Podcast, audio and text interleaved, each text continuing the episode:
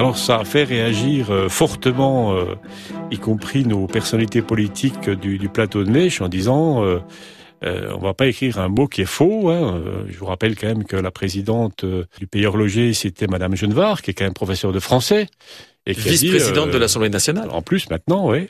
hors de question d'écrire un mot sans le H. Qu'est-ce que c'est cette histoire? Alors, je me suis permis de lui rappeler très gentiment que euh, ce terme d'horlogeur ou horlogeur, on trouve dans les écrits, vient euh, de l'époque de Charles Quint, qui, pour ses guerres, euh, pour sa guerre avec François Ier, va chercher, recruter des horlogeurs pour le réglage des canons, parce que ces horlogeurs, il l'explique dans les textes, ces horlogeurs sont très bons en calcul mathématique et en géométrie, et pour régler l'angle de tir d'un canon, bah, ma foi, il faut avoir des connaissances géométriques. Donc, ils cherchent des horlogeurs. On va pas tirer des boulets de l'intérieur. Il y en a bien qui le font. Oui, bah, ceux qui le font, ils ont des balistères un peu plus précis que les nôtres. Eh bah, les nôtres, vous les entraînez à tirer par-dessus la porte. Démerdez-vous.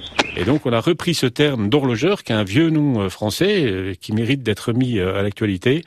D'où le nom de ce sentier, les horlogeurs. Et puis ensuite, ces horlogeurs sont devenus par pratique de métier, des sortes de colporteurs de l'horlogerie. Passaient dans les maisons et puis on passait commande.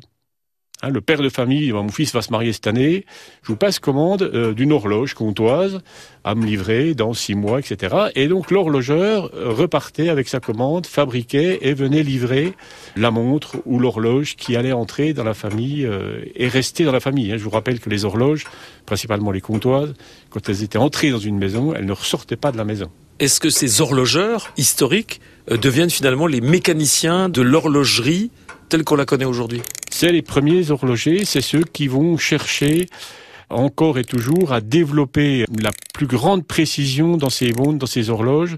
Ils vont aussi avoir un deuxième centre d'intérêt, c'est diminuer la taille pour aller le plus petit possible, transportable, déplaçable, etc.